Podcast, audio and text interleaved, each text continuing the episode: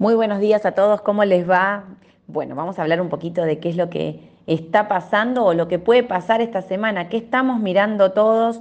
Todos estamos mirando el dólar. Ahora sí, ¿por qué? Porque los plazos fijos que venzan eh, a partir de ahora ya son todos post-elecciones. Esto quiere decir entonces que la dinámica que hay que controlar todos estos días, día a día básicamente, es si se renuevan estos plazos fijos o eso va a dolarizarse. ¿Qué dicen eh, los, economistas más importantes? Bueno, que la renovación de plazos fijos ahora va a empezar a caer y todo eso va a ir a dolarizarse. Así que hay que tener mucho cuidado con tipo de cambio porque estamos diciendo que bajó un montón. Recordemos que llegamos a tener un cambio de contado con liquidación superior a los 810 pesos aproximadamente, un MEP también casi en 800. Hoy los tenemos en un MEP con AL 680, con la LED 705 y un contado con liquidación de 753.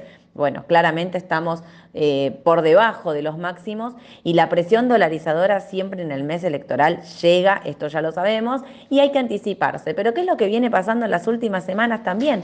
Bajaron fuerte los duales, bajaron fuerte los bonos con ser y todo esto habla también de una salida de pesos pesos de muchos que no quieren cubrirse, perdón, que quieren cubrirse y se van al dólar, por eso ya se empezó a ver un leve rebote del tipo de cambio. Recordemos que el MEP con LEDE estaba 6, 680, 683 y ahora lo tenemos en casi 706. O sea, vieron cuando tipo hormiguita, despacito, despacito, la cuestión empieza a, incrementarse, este valor empieza a incrementarse. Y por otro lado, también eh, tener presente que decía como antes, ¿no? El mes de, la elección siempre es dolarizador, pero que hubo una salida fuerte de pesos en duales, en ser, bueno, ojo que pueden empezar a ser una oportunidad, todos sabemos los importadores tienen que cubrirse ahí, también cuando veo los valores de la devaluación, llegamos con un tipo de cambio ajustadísimo como llegamos a la elección de agosto.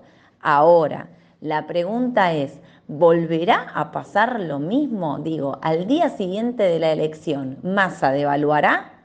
Qué difícil, ¿no? Porque ahí me parece que si Massa entra al balotaje, y quizás va a intentar contenerlo. De hecho, ya dijo que el tipo de cambio a 3.50 va a estar hasta el 15 de noviembre. Esto quiere decir que va a estar hasta el balotaje, no va a devaluar. Entonces, hay una salida de, digamos, de, pesos en el corto plazo eh, de estos instrumentos que son cobertura hacia dólar, a dólar duro, digamos, ¿no? A MEP, contado con liquidación, que me parece que son una alternativa. Y también tener presente que podría no haber una devaluación de inmediata después de la elección, porque ahí tiene muy poquito tiempo, digamos, si se les deja, se ajustan todas las variables, como que ya sabemos, ¿no? Digamos, cada vez que hay una devaluación, miren lo que pasó con la inflación, los productos y demás. Pero sí también podemos observar, eh, observar que llegamos como medio mm, cuello de botella, olla a presión, como les digo siempre. ¿Por qué? Porque fíjense que hay muy, eh, muchos productos que están faltando en los supermercados y esto tiene que ver con que, ¿te acuerdan que habían dicho un aumento de precio del 5%? Eh, y digamos, muchos productos están diciendo, los supermercados en alimentos sobre todo están diciendo, no, no, no puedo venderte eso con un aumento del 5% porque no estoy ganando plata. Entonces lo que hicieron es, bueno, no lo vendo, vendo solo los, eh, las, em, los, eh, los, alimentos eh, que me dan ganancia, el otro no lo vendo. Fíjense cuánto faltante de mercadería hay en los supermercados. a esto le sumamos, como siempre decimos, la, la, venta de los importadores que faltan. Hay más de 20 mil millones de dólares que no, digamos que, hay que pagarles en algún momento, bueno, los tiempos se ajustan, ajustarse el cinturón entonces. Y otro dato que quiero mencionar, lo mencioné la semana pasada, y eso también va a ser presión para el tipo de cambio, pero no solo para el tipo de cambio, sino que tenemos que pensar por qué lo están haciendo empresas que están adelantando el aguinaldo, están pagando el aguinaldo de diciembre eh, a los trabajadores. Obviamente para el trabajador, bienvenido sea, plata que reciben ahora, uno puede eh, o pagar una deuda o comprar dólares, bueno, hacer lo que necesiten, pero ¿por qué la empresa estaría perdiendo plata, y hago, estoy haciendo comillas mientras grabo este audio, porque ustedes imagínense que esos pesos ellos los podrían tener colocados y estar haciendo tasa. Digo, ¿cuál es el beneficio de la empresa de querer adelantar em, esos fondos, ¿no? o sea, está bien, le quiere hacer un, le quiere dar un beneficio al trabajador, pero todos sabemos que no, son grandes empresas y todo bien con los trabajadores, pero tampoco van a estar perdiendo plata. ¿Qué es lo que están viendo? ¿Qué piensan que puede pasar? Realmente es el dato que más me inquieta. ¿Por qué no quieren tener los pesos en cuenta? ¿Por qué no quieren hacer tasa? ¿Por qué no quieren, o sea, el plazo fijo está a 118, digo, ¿por qué estarían perdiendo esos pesos y adelantando ya los pagos? Bueno, Ojo, cuidado con eso, que no es un dato menor. ¿Qué están previendo? ¿Qué están pensando? ¿Por qué no se quieren quedar con los pesos? Es algo que a nosotros, minoristas, nos tiene que hacer ruido y yo, como les digo, posicionar las carteras de manera anticipada, pensar en lo que queremos comprar, qué riesgos queremos asumir y demás, porque lo que se viene va a ser el mes más difícil. Ahora sí, ¿eh? es el más difícil de todos porque es en el que nos vamos a jugar una elección casi digamos, no quiero decir que, no, sé si no es la elección más difícil de, desde, hoy leía desde la vuelta de la democracia y saben que yo coincido con ese, con ese parámetro también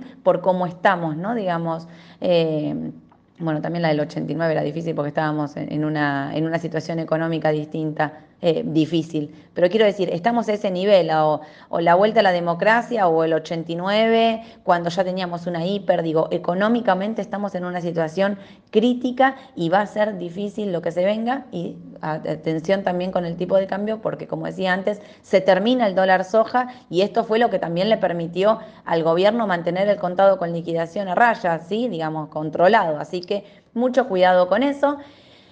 Eh, vamos a ver qué es lo que pasa en Argentina. Y en Estados Unidos, ¿qué es lo que me está llamando la atención hoy? que no es positivo, está subiendo el bono a 10 años, está tocando su máximo hoy.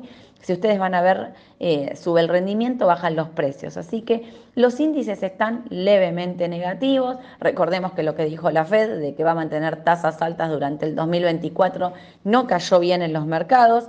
Tenemos Hoy está ajustando poquito, vamos a ver cómo va durante la rueda. Y eh, todos también mirando el tema, el precio del petróleo que viene subiendo. Salieron noticias durante el fin de semana que se espera un super precio de petróleo a 150 dólares. Así que hay que estar muy atentos con todos los que seguimos papeles petroleros, Vista, Chevron, Exxon, el XLE, que es el índice que agrupa todo esto. Hoy el precio del petróleo está subiendo a penitas, 90 dólares y eh, otro dato que quería no dejar de mencionar es el tema del oro, que si bien no está subiendo, está neutro incluso en este momento, las posiciones de oro de todos los países se están incrementando como reserva de valor. Así que también a tener en cuenta ese dato para la semana que se viene, que va a ser, como siempre, movidita. Así que hoy a la tarde... Eh, Van a estar haciendo el vivo en Instagram, Aye y Pri, para contestar todas las noticias más importantes. Y yo los veo mañana a 9.45. No, miento, mañana no los veo. no los veo mañana porque se va de campamento mi hijo y me voy a despedirlo. Pero mañana es en la mañana del mercado. Aye y Edu, 9.45, les van a contar todas las noticias más importantes del mercado local e internacional. Yo los veo directamente el jueves para contarles todo lo que fue pasando durante la semana. Les mando un cariño grande. Besos. Chau, chau.